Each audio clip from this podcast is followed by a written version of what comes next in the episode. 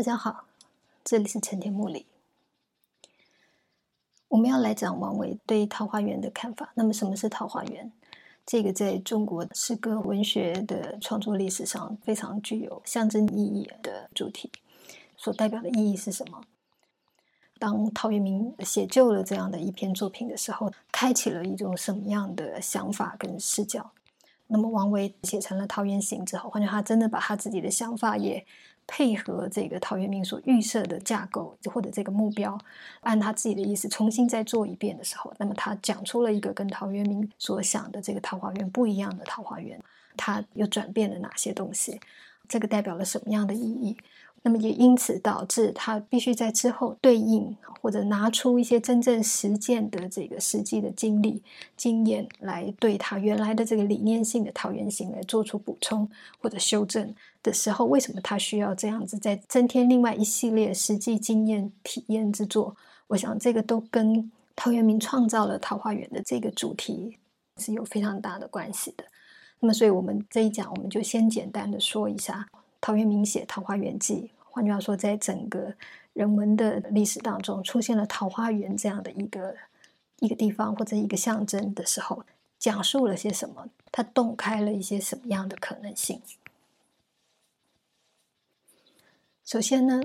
如果我们对文学史稍微有点了解的话，我们大概会知道，陶渊明我们称他为隐逸诗人之中。可是实际上，在陶渊明之前，中国其实就已经出现了隐逸主题的作品。在《诗经》里有零星的一两篇，看似是有点接近的。不过啊，就算我们不把最初的作品推到《诗经》那么早期，至少在陶渊明之前，其实就已经出现了这类型的作品。可是为什么特别的称他是隐逸诗人之中的主要的一个原因，就是因为在他之前的这些隐逸作品的实践。作为人隐逸，背向世俗世界与之相对的那个世界，不像陶渊明一样是放在田园里面的，而是放在山林当中。那么，在山林当中跟在田园的差别在什么地方？虽然这貌似都是啊比较自然性的，可是田园根本来讲，它其实还是人自己所开拓出来的地貌。换句话，我们啊做了田埂，我们啊规划了这些灌溉的水流。虽然它的自然性相对于城市，啊，相对于那些车马喧的这个地方，确实树朴非常多，它确实自然实质实在很多，淳朴很多。可是归根究底，它其实已经有一种人为的成分放在这里面了。那么，为什么需要在一个自然的场域当中放进人为的成分？当然，最简单的意义就在于。当这个人为的成分一放进来，这个地方才真正可能变成一个人能够在里面生存、在里面生活的一个对人来讲真正亲近的、稳定的一个所在。这个是啊，传统中国讲农耕非常在意的一个主要原因，因为当人能够开始农耕了，人的全部生活才真正定了下来，真正稳定下来。现在，即使在这个时代当中，我们虽然一切东西确实也都是我们自己人造出来的，可是当它是工商业的时候，你就会感觉到它的这个变动性、它的不安性，就相对来讲就高很多。或者是说，像啊，陶渊明在讲他在这个世俗存亡里面，在这种官场的要为五斗米折腰，有很多很多人际的这些利害、功利的这些争夺的这个场域里面，你也可以看到它的这种变动性是非常非常大的。换句话说。在人类的人为所造出来的这个他所能够生活的环境、生活的场合当中，只有唯一的一种形态是人可以纯粹的安静下来、安定下来、稳定下来的。那么，当然也在那个情况底下，我们会独立的生活，因为你自己耕种，你就可能可以支撑你自己的存在。就好像在桃花源里面，它不需要缴税啊，因为它完全不需要利用一个社会性的共同的资源的这种交换来维持住自己的生活。啊，自己的生存。那么换句话说，这个地方才真的是不仅让你安居在这里，而且它真的让你稳定的能够活着。可是相对于此以外的所有的人为的造出来的生存模式、存在的模式或组织，你都可以看得到它的这个不稳定性，甚至它的任意性，因为它不再需要根据一个作物的自然的这种生长。它也不需要根据四季的变化，它完全就按照我们自己人的欲望、自己人的构想或者人的这个技术，它可以不断的变动它的程度、它的限度跟它的速度。那么它的变化性、它的任意性，当然就非常非常大的。所以在所有的人所造出来的存在的场所啊，存在的世界当中，田园是最安定的一个，最适合人的、最安静的、最独立的的一个。那么原因在什么？就是因为它不只是人为的，它同时还保有一种非常非常强固的、相当大的比例比重的这个自然的成分，所以你必须忠实于作物的生长，你必须还是要顺从着日出而作、日入而息，或者四季的轮替。你只能根据这一切自然的一切来做东西。这个自然本身也强化了，或者是保证了、保护了这个生活形态的一定的稳定性。可是，除了这个以外，如果我们把其他的自然的场所、其他自然的时空空间的各种各样的条件也纳进来进行比较的话，我们也会发现，一旦越过了田园的这条界限，自然的成分比例越占越高的时候，那么对人来说，它的存在又构成了困难。我听说，自然界里面的这种未经过规划的，呃，比如说水流的泛滥，或者是虫鸟啦、禽兽啦、龙蛇啦造成的存在上面的威胁，我们都可以知道，田园也同样是一个，啊，如果你从自然的这个向度上来说，最稳定的一个人类能够安居的所在。换句话说，我的意思是说，田园恰恰好是这个人为跟自然交界之处。也因为它有交界，所以它不会过于偏向自然而让人为难不安，它也不会过于人为，因此任意虚假。它会有一种它自己本然的本真真实。那么这一个介乎人为跟自然之间的这一个地方，才是真正人能够踏足进来，能够真正生活在里面的一个适合于人，也呼应着回应着自然的场所。那么所以。当陶渊明他一直好像把田园对立着城市城网，你可以看到他其实在讲这个人为世界的这一切的变动跟任意性当中，他在找他的反向的这个停止点，而他停住在什么地方，就停住在这个田园里。可是，在陶渊明之前的这个隐逸主题的作品，当他要对反这个人为世界的啊各种各样的无道或错误的时候，他们去到什么样的地方呢？他们却去到一个。以比田园又更跨远一步、更离远一步，而纯粹自然的那个世界里面去了。这个当然第一个直接的影响是什么？如果我把隐逸师的背景预设在山林，那么我其实已经意思是那个地方根本不适合一般人来生活的。不是人可以随随便便、轻易的去住在一个山林当中的。如果你不是有特殊的某一些条件，或者啊，比如你有体力，或者你有非常坚强的意志力，或者你有什么样的一个特殊的状态，或者你真的是有一种高度的仙人一样的境界，你是不可能真正让自己立足在山林、存在在山林当中的。这个是他的最直接的一个结果，就是当他把背景放在山林里面，其实根本那里不宜人居的。那么，因为不宜人居，换句话说，这个诗人这些隐逸作品的内容，他所描绘的在山林当中他所有的这些经历，因此其实不太可能是一种实际的经历。那么，当然谢灵运又是另外一个例外了。可是他用一种游的方式、游览、观览的方式来让这个自然的不可能存留变成可能。可是他的停留，这个其实只是游览性的。山林不宜人居，不是一个人真正能够在里面自在活动的场合。那么，所以当他们把自己的隐逸安顿在这样的空间里面的时候，他所写的一切，因此阅读的时候也可能会非常明显的感受得到，他们其实在以一种虚构的经验或者想象性的经验来阐明作者心中隐逸的理想。换句话说，这个时候创作的这个模式，其实还是非常像汉代的大赋啊。当他们在设想整个这个田猎，或者设想那个伟大的京城啊的样态的时候，这个其实都只是靠着他的学养，靠着他的想象来构建出来、来虚构出来的存在图像。这个是第一点，它真的是不适合人居，所以它真的是虚构的，它是想象的。那么第二点在什么地方？我们会看到陶渊明的田园，基本上他所对立的，就真的只是在人世当中的那个世俗界而已，那个充满了现实的功利性的那个世界而已。可是他还没有意愿完全的脱离开人自己所构建出来的世界，所以还在田园。田园是自然又带有人为性的，他没有完全的离开人间世。他所对立的其实只有世俗性。只有世俗、只有功利的这一些问题而已。可是，如果以前的隐逸的作品是直接一跳，当他要找一个跟这个人间的世界相反的另外一端，他立刻就跳到山林里面去，跳到一个纯粹自然界里面去的话，那么我们可以看到他们那些作品里面要对反的问题，也就不是只是单纯那个现实层面的这些功利利害的问题，不是这个世俗成网的问题，而是人为的问题，人的问题。真正在反省的，真正在跳跃或者超越的，其实是人人的问题，或者更广义的说，自然的世界就是一个不是人的世界了，不是一个真正人自己按照自己所需要的生活规律、所需要的生活愿景所建构出来的一个状态的世界的话，那么我们可以看到以前的影艺作品其实是在对。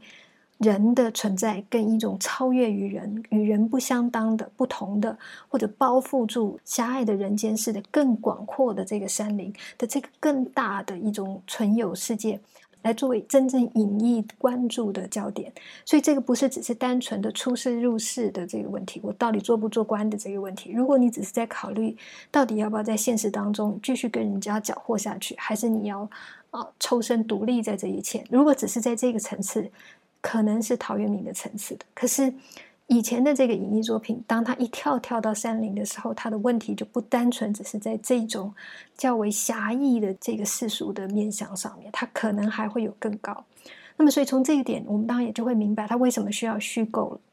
因为如果你不使用虚构元素，不使用虚构，让你的情感或思维能够做出一些更大幅度的跳跃，或者是组合啊，或者是构造的话。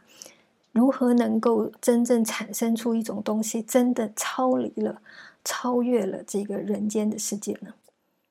如果我们还只是单纯在讲一种人跟人的情感啊，人跟人的日常的劳动，那么你其实还是在人间世，你根本没有跳脱这个世界，你没有真正的跳脱这个你希望对它重新进行反思，你希望跨越它的这个对象，所以他必然需要虚构。虚构并不构成它的缺点，虚构是针对他的创作目的所不得不然、所必然需要具备的。就好像古希腊他们用神话的方式，或者当我们在写戏剧，为什么也需要特别的去啊编排出某一些人物来做某一些的情理上面的探究？你为什么需要虚构东西？其实是有目的、有意图的。我们不能够只是因为我们对陶渊明的这种田园世界特别的感动，特别有同感，我们就对那些虚构的看似是标榜某一些啊隐逸的意念，可是它里面没有真正的人情情感，或者是没有一种真正让你觉得非常非常切近的亲切的感受的那一切东西，我们就因此贬低它的价值。如果是这样做，这个做法也是错误。我们只是站在陶渊明的立场来看待整个这个隐逸真正的价值跟意义。可是实际上，这个本来就是两个不同层次的跳跃跟反省，这个是非常不相同，也不能够简单的加以比较的。好，也因此，我们应该在注意到的第三个不太一样的地方在什么地方？就是当这个过去的隐逸师他刻意的对反到山林里面去，而且这个地方其实只能用一种虚构的方式来摹写它，来勾勒它，来阐明它。而实际上，这个作者也好，阅读的人也好，也应该意识到，在他的作品里面所呈现的这一切，其实根本是在一个现实当中不真的存在的一个境界，它根本就不存在，它根本不在。换句话，它的虚构性是非常非常明白的，它并没有试图隐瞒他在构造这个东西的意图。那么，可是为什么要写一个东西是不存在的呢？或者是当我所写的东西是以一个不存在的方式来出现的时候，它的整个着重的重点会是在哪里？很显然的，这些作者其实只是透过这些作品，他重点都不在讲那个实际的山林究竟是什么状态，那个世界到底怎么存活。他其实不是真的在讲那个，因为所有人都知道这个是不在的、没有的、不可能真正实现的。那么，所以他其实只是透过这些象征，真正要做的，其实在构架出来的这个舞台上的这个主角究竟是怎么样去面对这一切东西，他的姿态跟他的心境是如何的。他如何去设计这个主人翁所站立的这个舞台？其实反向的，就是在塑造给你听，在说明给你听，这个人对应这个已经超越一般人为世界的这个更神圣的或者更高拔的这个世界的这一个主人翁，这个中心者，他的心灵境界，他的独秀。我的意思是说，这些人的这些作品所描勒的那一切东西，其实不是真的在描述世界。我们刚刚说它是一个自然对人为的这个跨越，可是其实它也不是真的在描述自然界。这个自然界仍然只是它的一个材料，一个跳板，为了要讲出他要讲的。换句话说，他的山林只是为了要讲出他真正要讲的那个东西的一种素材而已。他真正要指向的东西是什么东西？是本来就像虚构的东西一样，是在这个世界你看不见的东西，是不在的那个东西一样。它本来就是一个影，而且是远意的，是所有人看不见的，不能够跟上的，不能够企及、瞻望、伏及的一种高远之境。换句话说，他真正要写的是什么东西？他要展示的东西是什么？其实只是这个作者自己的与所有人再也不同流，再也不同站在同样的一个平面上面的一种更高远的他自己个人的精神境界。所以，如果他们透过一个你所不能够得见、你根本不能够存留的的这个山林来做。是因为他只是在透过这个东西描述，如同他的心胸，如同他的精神的境界一样，那个你看不到、你摸不到、你也追不上的那个真正的那个崇高的，或者真正的那个独拔的他自己。换句话说，他的真正的标的在写作这些影艺作品的时候，真正的标的是在阐释什么？是在描述什么？是在对象什么东西？是对象人或者诗人他自己独立的。远离这个世间的这个内在境界，而不是其他的客观的这个世界当中的任何一个角落，无论这个是个自然的角落、田园的角落，或者是人为社会性的这些角落，这些都不是。这些其实只是他，当他从社会、从一个官场跳跃到山林，或者再从山林的虚构当中展示出当中他的心情、他的想法、他的理念。所有的这种在场合上面的跳动，也只是他的整个人的境界的深境上面的跳动的具体呈现而已。真正他要讲的是这个人，而且是一个内在性的、精神性的，你们触摸不到的。不再能够用一种实体的世界、实体的物质啦，或者一种生活啦、作息，能够简单呈现出来的一种状态，所以必须虚构的来写。那么，真正的内在精神境界，这个才是这些作品真正想要指向的。那么，所以我们如果从最早的像张衡的《归田赋》，我们之后可以简单的读一读它，你就会看得到，它虽然相对于汉代大夫来说，我们认为它更加的。平易啊，然后也更加的充满感受性的一个作品来看。如果我们真正实际的去理解它的这个内容的话，你也会看得到这里面，因为它大量的运用典故，甚至连他在描述自然的景象的时候，自然的这些禽鸟、自然的这些草木的时候，其实已经在使用典故。那么，而且甚至他在面对这些东西的态度上，他的做法上，你都会看到所有的这个世界，无论这个世界是俗世的。人为的还是是自然的，没有一个地方是他试图想要停留的。他的整个这个精神，正是在不同的世界层面、层次或向度上。不断翻腾、不断跳跃的状态来讲，他的所谓的归田，这跟我们想象的归田就是退休了，或者回到一个淳朴的世界，过上一个再也没有任何刻意造作啊、刻意想要去改变什么，而完全的豁达的接受这个命运既定的这个现实，类似这样的一种素朴的一种归田的心境，这个完全不在张衡的《归田赋》里面出现。可是这个才是真正归田作为主题的第一次实践。那么像那样作品就完全不是陶渊明式的啊，他完全只是在写他自己本身，写他自己本身的生命的跃进，以自己的整个这个精神上面的不断的超越跟突破，来对立人间的这一切虚假或者人间的这一切无道的状态。他作品当中的所有元素，因为绝大部分有典故性，使得他在作品当中的所有元素其实全部转化成具有寓意，有一些寓含的寓意。使得他的归隐归田，实际上是他对整个精神境界能够去到一个什么样的终极之处，能够去到一个什么样的最后的结果，非常完整的一次探索。在这样的作品里头，他本来就非常自觉的要让自己孤绝，而且让自己非常非常的纯粹。好那么也因此，相对于这些，当陶渊明第一次把对反人间的世界的场合放在桃花源、放在田园世界，而人可以踏入其中，在里面生活，隐逸的意涵就完全不一样。不只是如我们前面所讲的，它是啊可以真实存在的，它不是虚构性的。或者是它是只是对立一种俗世世俗功利的这个层次的一个对反，它不是真正对全部的人为世界的相对对立以外，他还刻意的透过这个环境的选择，透过对田园的选择，他其实打开了另外一种可能的隐逸的意义。如果隐逸所代表就是我们对眼前所看到的这一切自然存在的超越的话。所以我要离开它，我要去寻找一个啊，我们真正能够认同、肯定的状态的一个地方来存在的话，隐逸所代表的其实就是对眼前的这一切的否定跟超越。所以隐逸本身其实就指向着人所以为的这个理想。那么在当过去的隐逸隐逸作品以山林、以虚构啊来作为他的理想的时候，他其实把这个理想放在个人的这个精神境界的终极的追寻上。那么，可是反过头来，当陶渊明把整个这个隐逸的世界变成可关键的存在的，它可在，它可看到，甚至于连桃花源这个虽然看起来像是一个奇迹式的一个地方，不可复得，你不可能再走回去再找到它。可是它里面所描述的每一个景象，对我们任何一个人来说，其实都不陌生。你都可能在你的某一些经历里面，你曾经感受过，你曾经看到，也许不完全一样，可是那些光景、那些某些气味、那些感觉，其实都是具体的、切近的，从来就为我们所熟悉、所同情跟理解。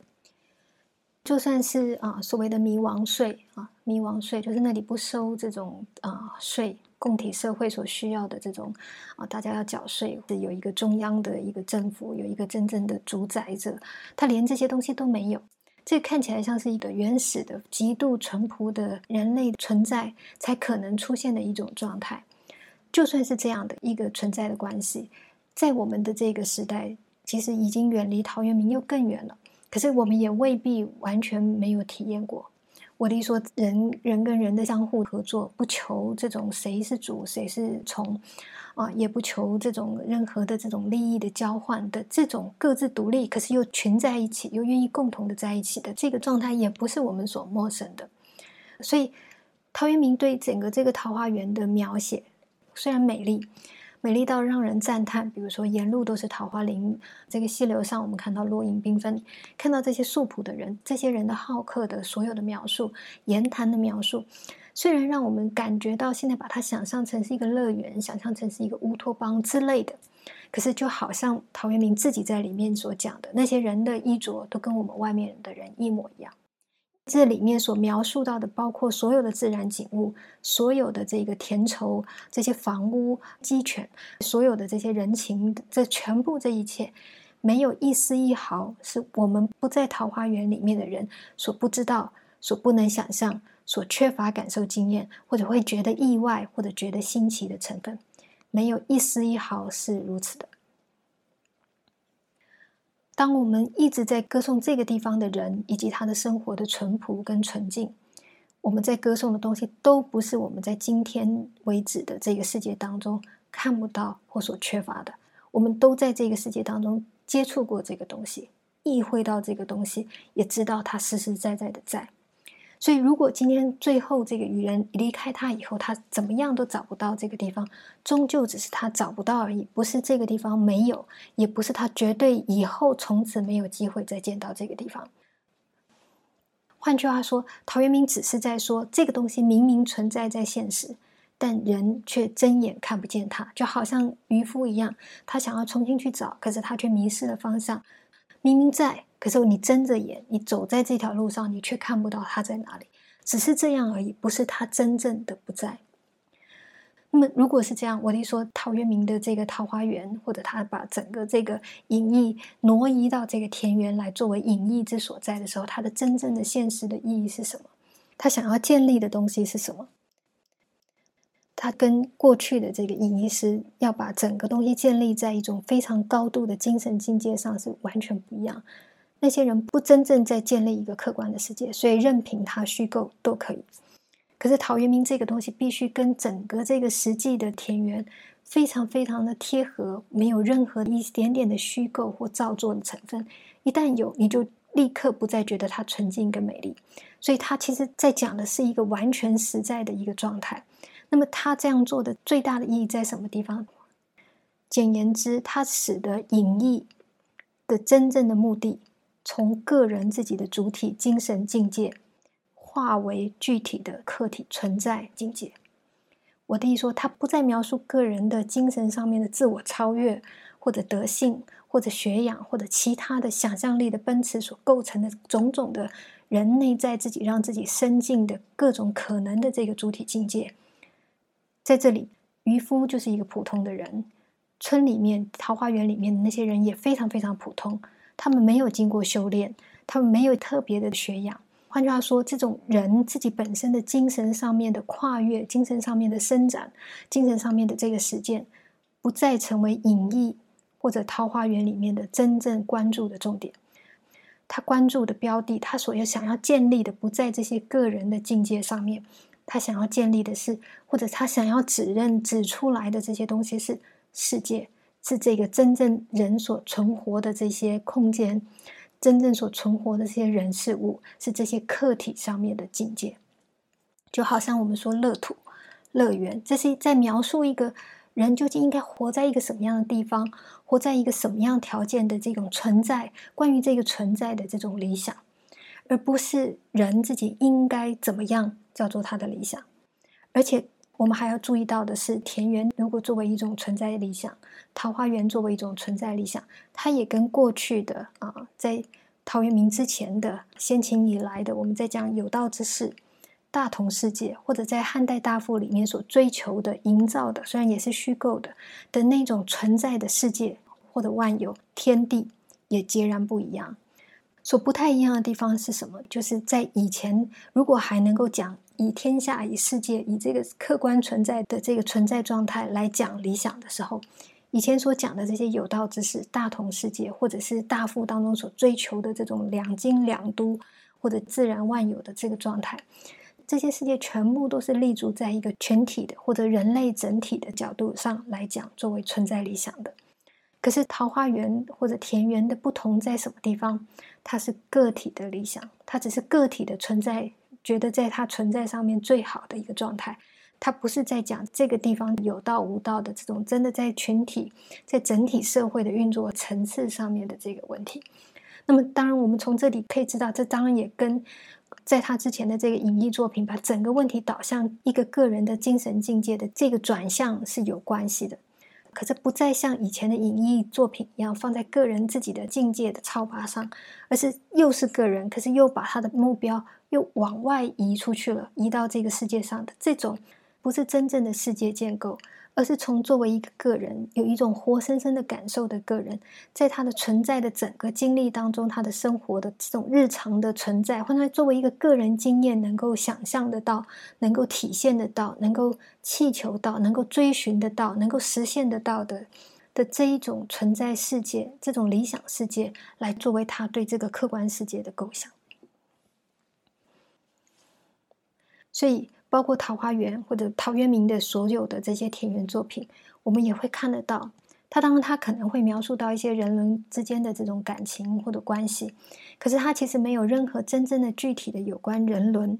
人群、天下或者天下所有的万有万物或者社会政治等等，真正从一种群体的角度、普遍的角度来讲的各种客体层次的理想主张，他不主张任何东西的，完全没有意图。面对这些内容来提出任何的主张，所以就算他在谈论生死，这不是在针对人作为一种存有，他在面临他自己本身的生灭的这个问题，他只会从一个个人的角度来讲一种豁达、一种接受或等等，全部只讲个人性，以个人的角度来。设想这一切的问题，可是这个个人本身不见得需要有一种境界上面的功夫上面的或者德性上面必要的这些条件，而把整个他的目标转向外在世界。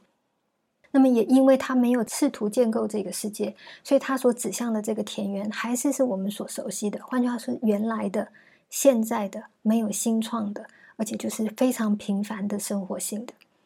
如此一来，所有的人才都能够参与这个终极的存在理想。对每一个人来说，这个既是他个人的，换句话他不需要再思考整个这个群体的需要、群体的啊某些本末或者必然性，他不再需要讨论这个，他只从他自己个人的感受，个人能不能够安静下来，能不能平静，能不能够笃定，能不能够独立，只从自己个人来想整个这个问题。可是又反向的是向外的，从他的外在存在状态、外在的存在境况来说。这也就是桃花源作为一个主题所开启的，有关于我们对理想到底应该定位在一个什么样的地方，它所开启的一个新的意义。王维正是沉寂这个东西来讲桃源行。